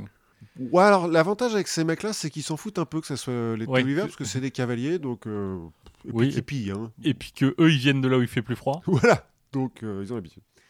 Et donc en 1385, il décide d'envahir l'Azerbaïdjan, qui est euh, un petit peu plus Oui. au sud, et en 1387, il se retrouve en conflit avec Tamerlan, qui lui aussi a décidé d'envahir l'Azerbaïdjan. Bon, Oui. pas de bol, ils n'étaient pas au courant. Donc Tamerlan, il se lance avec une armée de 100 000 hommes par le nord. Parce qu'en gros, son idée, c'est bah, on va faire le tour pour le prendre par derrière. Donc il va passer par la Sibérie. en plein été. D'accord. Mais, mais pas la Sibérie. Ouais, mais je pense que la, la Sibérie, même en plein été, il y a des moustiques et, des, Alors, et de la boue. Ouais, alors la boue, les moustiques, ça les dérange pas trop. Ce qui les dérange le plus, c'est qu'il n'y a pas de nuit. Et que euh, du coup, ces, ces Mongols, ils sont là, genre, oula, attends, euh, c'est bizarre. Hein, quand même. Ça fait longtemps qu'on cavale quand même. Bon, ce qui les dérange aussi, c'est que euh, la- là, il n'a pas eu le temps d'envoyer des, des marchands semer de l'orge. Mhm. Et que comme il n'y a pas beaucoup de villes, bah, il n'y a pas beaucoup d'endroits à piller. Et donc, euh, bah, ils n'ont pas beaucoup à bouffer. Parce que c'est quand même Ah, un petit peu le business model. entre eux. Non, le business model de Tamerlan, c'est euh, on voyage léger. C'est-à-dire qu'on prend sur le chemin, quoi, ce qui se passe. Donc en fait, ils avancent de front sur 15 km pour euh, bah, euh, chasser tout ce qu'ils peuvent chasser et récupérer tout ce qu'ils peuvent récupérer sur un front de 15 km. Bon, ça marche.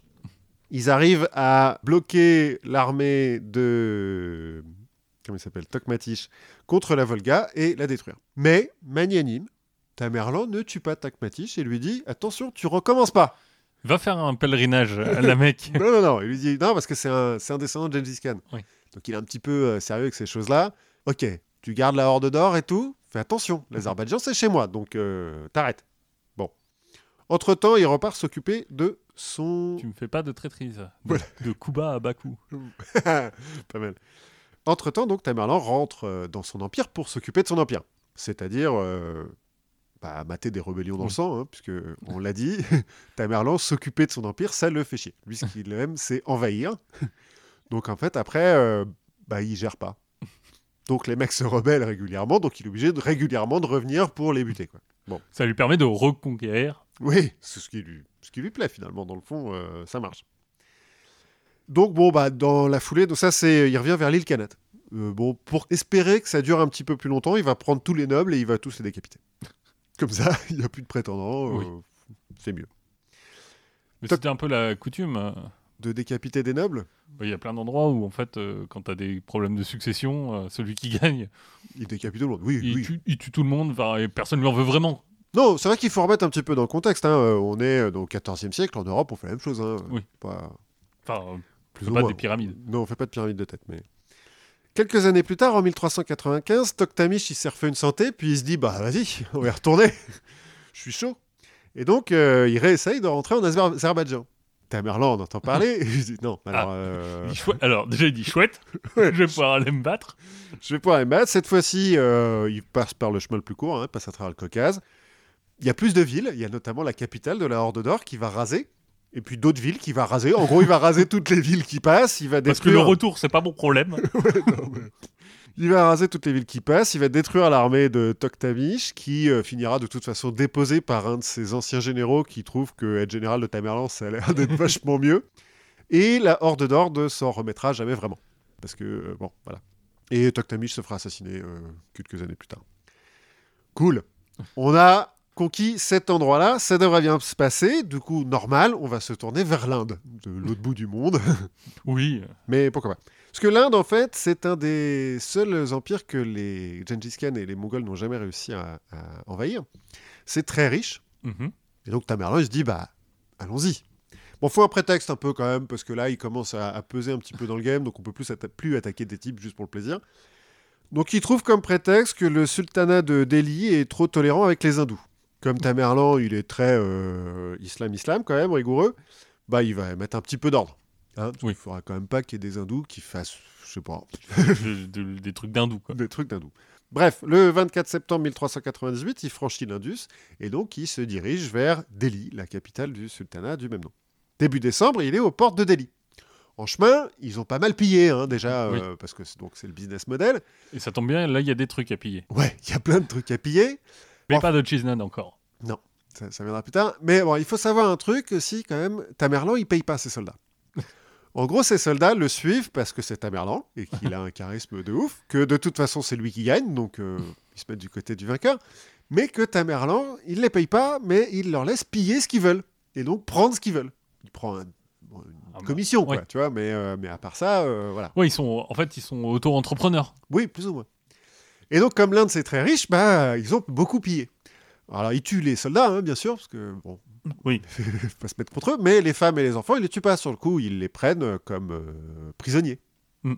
Donc, quand il arrive en face de Delhi et que son armée a plein de prisonniers, et que en face il y a l'armée du sultan de Delhi qui a rassemblé toute son armée euh, à cet endroit-là en se disant bon, bah, c'est le, le- le- C'est le final, quoi. le- L'Apex. la confrontation finale. Tamerlan, il se dit bon, on peut pas vraiment laisser, parce qu'il y a 100 000 prisonniers hein, quand même. Parce que bon, en gros, il a une armée qui fait euh, 130 000 hommes, ils en ont un ou deux chacun, euh, voilà, 100 000 prisonniers. Il se dit on peut pas laisser les prisonniers tout seuls derrière avec les bagages, parce qu'ils vont se barrer. Ouais. Et puis je peux pas me permettre de laisser euh, des, des soldats derrière pour les surveiller. Donc il ordonne à son armée de tuer tous les prisonniers.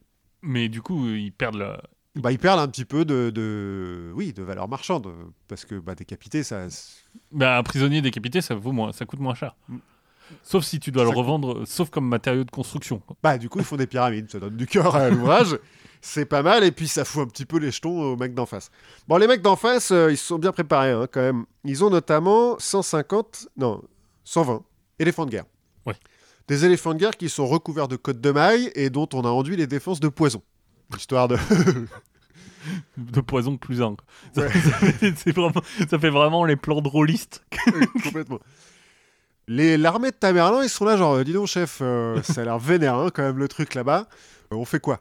Tamerlan, il a compris qu'un éléphant, effectivement, ça fait peur, ça a l'air vénère, surtout quand ça a une armure, mais que c'est très peureux. Donc, ce qu'il fait, c'est qu'il va rassembler tous les chameaux de son armée, il va les couvrir de paille et de bois mort, il va les mettre à l'avant de son armée, et quand euh, l'armée indienne envoie ses, ses éléphants chargés, en premier, hein, parce que bon. Lui, il Ouais, fout le feu Quand cherchent dans- au milieu de la mêlée, euh, Ouais, c'est relou. Il fout le feu aux chameaux et il les pique au cul pour que les chameaux en feu foncent vers les éléphants.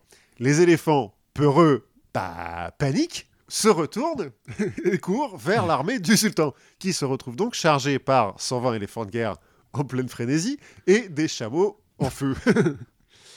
bah, bah, ils gagnent, hein, les Tamerlan, du coup. Ils massacrent euh, l'armée d'en face et puis, bah, après, il faut payer les, les Et soldats. du coup, c'est pour ça qu'on fait pas de biopic. De, parce que. Alors, en a- termes de politiquement correct. Ouais, non, c'est délicat. Surtout parce qu'il va se passer après. C'est-à-dire que là, bah, il faut, faut payer son armée. Comme euh, ils ont dû euh, massacrer tous leurs prisonniers, il leur dit bon, bah voilà, vous avez Delhi en face de vous. Faites-vous plaisir. Vous avez, vous avez 48 heures. Bah, au début, il leur dit faites-vous plaisir. Euh, alors attention, touche pas aux musulmans. Et parce que c'est quand même le prétexte, hein, on est venu Mhm. pour les, les sauver. Et puis euh, vous mettez de côté euh, les artistes, les savants, euh, les mecs qui ont l'air un petit peu sérieux. Par contre, le reste, faites ce que vous voulez. Au début, il leur dit bon, bon allez après-midi quoi. Bon, deux jours plus tard, euh, les types sont toujours pas rentrés, ça crame un peu partout. Tamerlan, il fait ouais bon bah c'est une armée, hein, qu'est-ce que vous voulez? Qu'est-ce que vous voulez que je fasse? J'ai plus personne, moi, pour aller les Voilà. empêcher. Je vais pas aller les empêcher moi-même. Bref, ça dure quelques jours. Bilan 400 000 morts. ouais, ouais, non, c'est un petit peu violent. C'est c'est pas cool. C'est c'est pas cool. En comptant l'armée en face? Ouais, en tout. Ouais. Ça fait 250 000 civils? Ouais, en gros. Ouais, non, Oh. c'est un petit peu violent. hein. Dans les annales de l'Inde, euh, ils l'ont mal vécu. L'arrivée de Tamerlan, cela dit, il se barre tout de suite. Il rentre tout de suite parce que il De toute doit. façon, il n'y a plus rien. Et puis il doit aller mater une rébellion en Azerbaïdjan, donc qui était euh, dirigée par son fils, euh, le, encore. le Miran Shah, là, qui a fait un petit peu trop de pyramides, donc du coup, euh, voilà, la, population n'en peut plus. C'est le pyramide scheme. C'est un peu ça. La population n'en peut plus, donc Tamerlan vient euh, y mettre un petit peu d'ordre. Et puis comme il est dans le coin, bon bah il en profite pour envahir la Syrie, donc euh, il prend Alep, Damas. Il va pousser jusqu'en Arménie, parce que tant qu'à faire, on est dans le coin. Quand il prend la ville de Sivas, donc en Arménie, il y a euh, 4000 gardes chrétiens qui se rendent. Mais euh, Tamerlan, euh, bon bah il... J'entends pas. Vous- Pardon. Vous avez dit quoi Non mais alors là, il va, il va changer un petit peu. C'est-à-dire qu'il va pas faire de pyramide. En fait, Sivas, elle est entourée de douves. Mhm. Et ben il va prendre les 4000 mecs, puis euh, il va combler les douves avec les mecs. puis il va les enterrer vivants. Voilà. il aime pas quand les gens se rendent. Puis il n'avait pas encore fait de statement auprès des Oui. chrétiens, donc là, voilà, ils ont bien compris. Ils ont bien compris, donc ils vont en profiter pour prendre des esclaves. hein. Ils vont prendre 60 000 esclaves dans la région. Tranquille. Mais euh, en 1401, Tu m'étonnes que les économies là où ils passent. euh, Ouais, sont, sont pas florissantes. Ouais. c'est pas terrible. En 1401, Bagdad se révolte à nouveau. Bon, bah, il faut y mettre de l'ordre. Ouais. Euh, donc, euh, Tamerlan, il y va. Il prend la ville, hein, parce que, bon, il se rebelle, mais. mais Ils ont pas d'armée. Non, enfin, pas, pas une armée suffisante pour euh, pouvoir se, faire quelque chose contre Tamerlan. Et cette fois-ci, pour faire un peu un statement, encore une fois, il va ordonner à chacun de ses soldats de rentrer avec deux têtes de Bagdadi. Minimum. Oui, après j'imagine qu'il y a un peu de- d'émulation. Oui, c'est-à-dire que tu peux aller au-delà de deux. Par contre, si tu reviens avec moins de deux, eh ben, c'est toi qu'on décapite. du coup, euh, bon, bah, les soldats, ils sont motivés, quoi. Bah, oui. C'est là où on se retrouve avec euh, 20 000 civils tués, plus euh, 20 000 morts dans l'armée, donc 40 000 morts. tranquille, tranquille. Ça va un peu foutre un, un coup d'arrêt au développement de la ville de Bagdad à l'époque. En 1402, il a un voisin qui commence à faire parler de lui. Je le- pense qu'en fait, vraiment, ça, il- lui, il a dû mettre un bon coup d'arrêt dans toute la région. euh. Ouais, ouais, on en reparle à la fin. Mais ouais, ouais, c'est c'est un peu violent. 1402, donc, il a un voisin qui commence à faire un peu parler de lui, le sultan ottoman Bayezid Ier, qui est donc euh, ben, dirige l'empire ottoman, qui a eu euh, pas mal de succès en Europe, parce qu'il est, il a entré jusqu'en Hongrie et tout. Il a euh, manqué d'attaquer Rome. euh, le pape a été obligé d'envoyer des croisés contre lui qui se sont fait massacrer, mais qui ont quand même arrêté un petit peu le truc. Dracula, tout ça. Ouais, c'est un peu le, ce moment-là. Euh, Constantinople commence à sentir que ses murs tremblent et se dire Ouh là là là là, il a l'air vénère quand même, Bayezid. Et en fait, ça fait quelques années que Bayezid et Tamerlan ils s'insultent copieusement par euh, diplomates interposés. Parce que le monde est trop petit pour deux empereurs. Bah oui. Hein, Tamerlan il dira à un moment donné euh, si euh, il y a un dieu unique euh, et qu'il a créé le monde, c'est pour qu'il y ait un roi unique sur le monde. Et que ce soit moi. Oui, par euh, conséquence. Bon, en gros, Tamerlan va trouver un nouveau prétexte, euh, un peu bidon, parce que bon, cette fois-ci, il peut pas dire que c'est des musulmans Oui. qui se comportent mal, hein, parce que c'est des musulmans aussi. Non, mais après, il peut toujours dire que c'est un mauvais musulman. Non, en l'occurrence, euh, il va trouver des, des Khan, euh, donc des descendants de Gengis Khan, qui se sont fait un peu spolier par Bayezid, et lui, comme gendre impérial, bah, il va se dire, bah non, il faut que je vous protège. Donc il va attaquer Bayezid. C'est un petit peu le- le, Le choc des titans. Voilà, le duel des champions.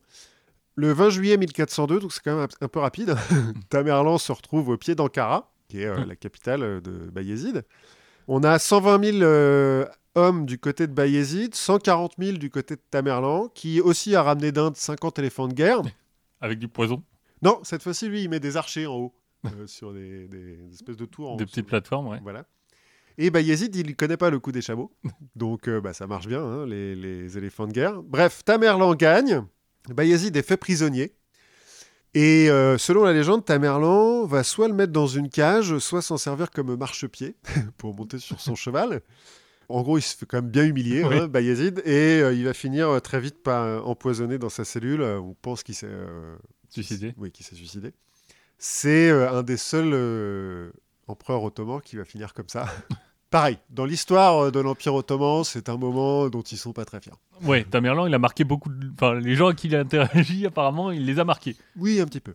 Pendant qu'il est dans le coin, il va prendre Izmir, qui est euh, pas loin, qui est à l'époque euh, aux mains des chevaliers hospitaliers, qui vont donc se faire massacrer, hein, euh, oui. consciencieusement, parce que voilà. Il va pas aller à Constantinople, par contre, parce que je sais pas, ça l'intéresse pas. Parce qu'à cheval, faut faire le tour et tout, c'est long. Ouais, ça doit être relou, je sais pas.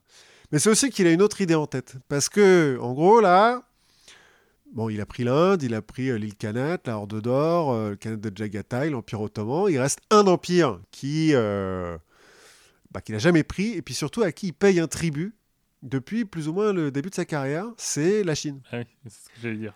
Parce que les Ming, bon, bah, c'est même s'ils ont déposé les Yuan, c'est quand même les successeurs de Kubilai Khan. Euh, Oui. La Chine, c'est quand même la, la grosse puissance mondiale hein, à l'époque.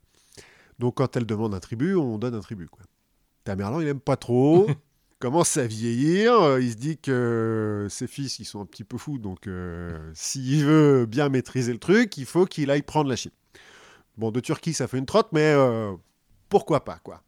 Donc allez, il décide d'attaquer la Chine. On est en décembre Moi, 1400. J'imagine qu'il l'annonce pas en Turquie, parce que sinon, les autres ont le temps de. Non, mais alors, en fait, euh, le, le seul, euh, la Turquie et l'Inde, par exemple, il y va, il massacre et puis il se barre. Il essaye même pas de rester. D'accord. C'est- de toute façon, il a tellement massacré qu'ils savent que les mecs se relèveront pas de Oui. sitôt. Donc, euh, puis ça commence à se savoir en fait que si tu t'es fait massacrer une fois par Tamerlan, tu baisses la tête pendant un, peu- un moment, t'attends que ça passe quoi. Tout le monde attend qu'il meure. Oui, plus ou moins. Bah, il commence à vieillir, hein, parce que là, on est en 1404, il est né en 36, il a presque 70 ans. Mais euh, eh, Pompier bon oeil. voilà, on est bah, bon pied, il n'y en a qu'un seul, mais pareil qu'il est devenu borgne aussi dans, Bah, dans la coup, bataille. Donc, voilà. Bref, décembre 1404, l'armée de Tamerlan se met en route vers la Chine. Il semblerait que c'est un des hivers les plus rudes de, de l'époque. C'est pas une super idée, mais enfin bon, ils s'en foutent. euh, C'est des Mongols, euh, enfin c'est des Turco-Mongols, ils sont chauds. Ils ont traversé la Sibérie, donc bon. Oui, bon, ils sont plus à ça près. Mais février 1404, retour de Karma, Tamerlan chope la peste et meurt. Pas de bol. Pas de bol. Bon bah du coup la campagne s'arrête, hein, parce que les mecs Alors, ils pour, ont... les, pour les gens qui nous écoutent et qui sont pas complètement au fait, la peste, c'est le Covid de l'époque. Oui, ouais, puis en 1400. Alors ce qui est marrant, c'est que dans tout ce que j'ai lu, ils disent, euh, donc euh, février 1404, Tamerlan meurt de fièvre et de la peste. Enfin, en 1400, quand tu chopes la peste, tu meurs de la peste, hein. Il n'y a pas de. Non, c'est peut-être euh, comme le sida où on meurt jamais vraiment du sida. Ouais. Moi, je trouve plus marrant de dire qu'il est mort de la peste. Bref, là, son armée bah, n'a plus de général, donc euh, s'arrête. voilà, surtout qu'ils sont pas payés. Donc, Et quand il n'y a plus Tamerlan, ils sont moins sûrs de gagner quand même. Ses fils et ses petits-fils se partagent un peu l'Empire. Alors, il a un petit-fils préféré, mais qu'il a jamais vraiment nommé comme successeur. Donc, euh, bon. euh, Ah, et puis c'est même pas une question d'être nommé apparemment, c'est une- juste une question de j'ai assez de charisme pour que tout le monde me suive, Ouais, voilà. vu l'organisation du truc. en l'occurrence, pas assez. Euh, donc, Mirancha, est mort, cela dit. Euh, il a deux de ses fils qui sont morts. Un à la guerre, et puis Mirancha, euh, il est mort. Pas trop comment. Bref, ça se passe pas très bien. Du coup, tous les endroits où qu'il a conquis bah, se rebellent un petit peu. Ce qui fait que l'empire des Timourides va pas vraiment résister à la mort de Tamerlan, à part en Transoxiane, d'où vient Babour. C'est le seul endroit où vraiment les Timourides vont garder le pouvoir, mais euh, l'Iran, par exemple, très vite va se bah, redevenir indépendant, si on veut. Et donc, autant il va pas euh, fonder un empire qui va durer longtemps, comme euh, bon, Ouais. Gengis Khan n'a pas, du- il a pas duré hyper longtemps. Pas un empire de mille ans, quoi. Non, voilà, clairement pas. Mais elle va quand même marquer l'histoire, parce que si on a bien suivi, alors déjà ces campagnes, euh, si on fait un petit peu d'addition, en estimation Ouais. haute, 17 millions de morts. D'accord. C'est 5% de la population mondiale de l'époque. 5% de la population mondiale, ça veut dire, euh, si on suit l'inflation, je, sais, je sais pas, euh, cinq- euh, ça, fait, Ça fait euh, beaucoup. hein. ouais, ça fait 300 millions de morts euh, actuels. ouais, ouais, non, non, mais c'est violent. Dans- je, je suis tombé, il y a une page Wikipédia sur euh, la liste des, des- des plus gros massacres de l'histoire. Alors, le premier, c'est la Deuxième Guerre mondiale. Lui, il arrive 6 ou 7ème. En 30 ans en plus. hein. Oui. C'est assez rapide, quoi. Parce qu'au milieu, tu as des trucs chinois, mais qui durent 150 ans. donc Oui. Ensuite, si on a suivi un petit peu les, les histoires de Kanat, là, bah, il a détruit. Voilà, on rentre dans les coulisses de, les coulisses de la confiture. C'est comme ça qu'on trouve nos sujets. En, en- en allant regarder les pages sur les plus gros massacres de, de l'histoire. Non, non, je pensais pas. 17 millions de morts, ça m'a un peu surpris Oui. quand même. Euh, ça, c'est l'estimation haute. L'estimation basse, elle est à 8 millions hein, quand même. Enfin, c'est. euh, Il a buté beaucoup de monde quand même. Mais il en a fait quelque chose. Ils sont, pas, ils, sont pas, ils sont pas morts en vain. Mais, comme je disais, euh, à Saint-Marcande, euh, on a bien aimé. Parce que comme il a envoyé tous les artisans, tous les savants et tout, machin, il a transformé la ville. Enfin, c'est vraiment devenu un joyau, euh, Saint-Marcande. Bon, le reste du monde, un peu moins, quoi. Parce que donc, il a pris et détruit le Khanat de Jakatai. Il a pris et détruit l'île Khanat. Il a presque réduit à néant la Horde d'Or. Donc, des quatre empires qui euh, sont issus de l'empire de Gengis Khan, il en a détruit trois, quand même. Regardez. Ouais. C'est pas mal. Le quatrième étant la Chine qui, euh, Oui. bon, bah, s'est détruit tout seul. En affaiblissant la Horde d'Or comme il l'a fait, ça va permettre à l'Empire russe, euh, un siècle plus tard, de se former. Et donc de devenir l'Empire russe euh, qu'on connaît, Catherine, tout ça, tout ça. En ravageant la Perse et une partie de l'Empire ottoman, il va définitivement mettre un terme à l'âge d'or de l'islam. Bon, qui a déjà du plomb dans l'aile depuis euh, la, la conquête des Mongols, mais Oui. ça se relevait un petit peu. Bagdad, par exemple, va avoir un peu de mal à s'en remettre de- de tous ces massacres. Oui, c'est plus vraiment connu comme un joyau. Non, moins.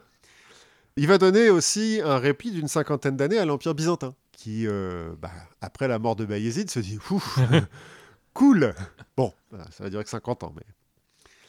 Bon, on a déjà parlé, il va donner une légitimité à Babour, qui va en profiter pour aller envahir euh, l'Inde et euh, Oui. fonder, fonder, l'Empire moghol. Dans ses biographes, donc euh, je l'ai dit, hein, à Samarcande, euh, les biographes euh, du coin sont là, lui donnent toutes les qualités. hein. En plus d'être un général brillant, il est charismatique, il est beau, il, est, il est charmant, il a de l'humour. Alors j'ai lu une, une blague, enfin blague si on veut. Une blague à ba- à base de Eh, si je te décapite Non, non, mais blague, enfin, histoire d'un type qui a beaucoup, beaucoup de courage. En gros, euh, Tamerlan est avec ses potes euh, au hammam. Et euh, parmi euh, la- la- l'assemblée, il y a un poète. Et euh, pour la blague, comme ça, ils disent, enfin, ses potes disent au poète, bah tiens, fais-nous des vers sur la valeur de chacun d'entre nous. Donc le poète fait des vers un petit peu inspirés où il se moque des autres en disant bah toi tu vaux 2000 chameaux, toi tu vaux euh, trois émeraudes, euh, des choses comme ça. Et bien sûr, il évite Tamerlan parce que bon, c'est le grand chef et puis euh, il a vu les pyramides quoi. et Tamerlan lui dit et moi combien je vaux? Les- C'est là où tu dis que le poète a des, des Oui. énormes couilles.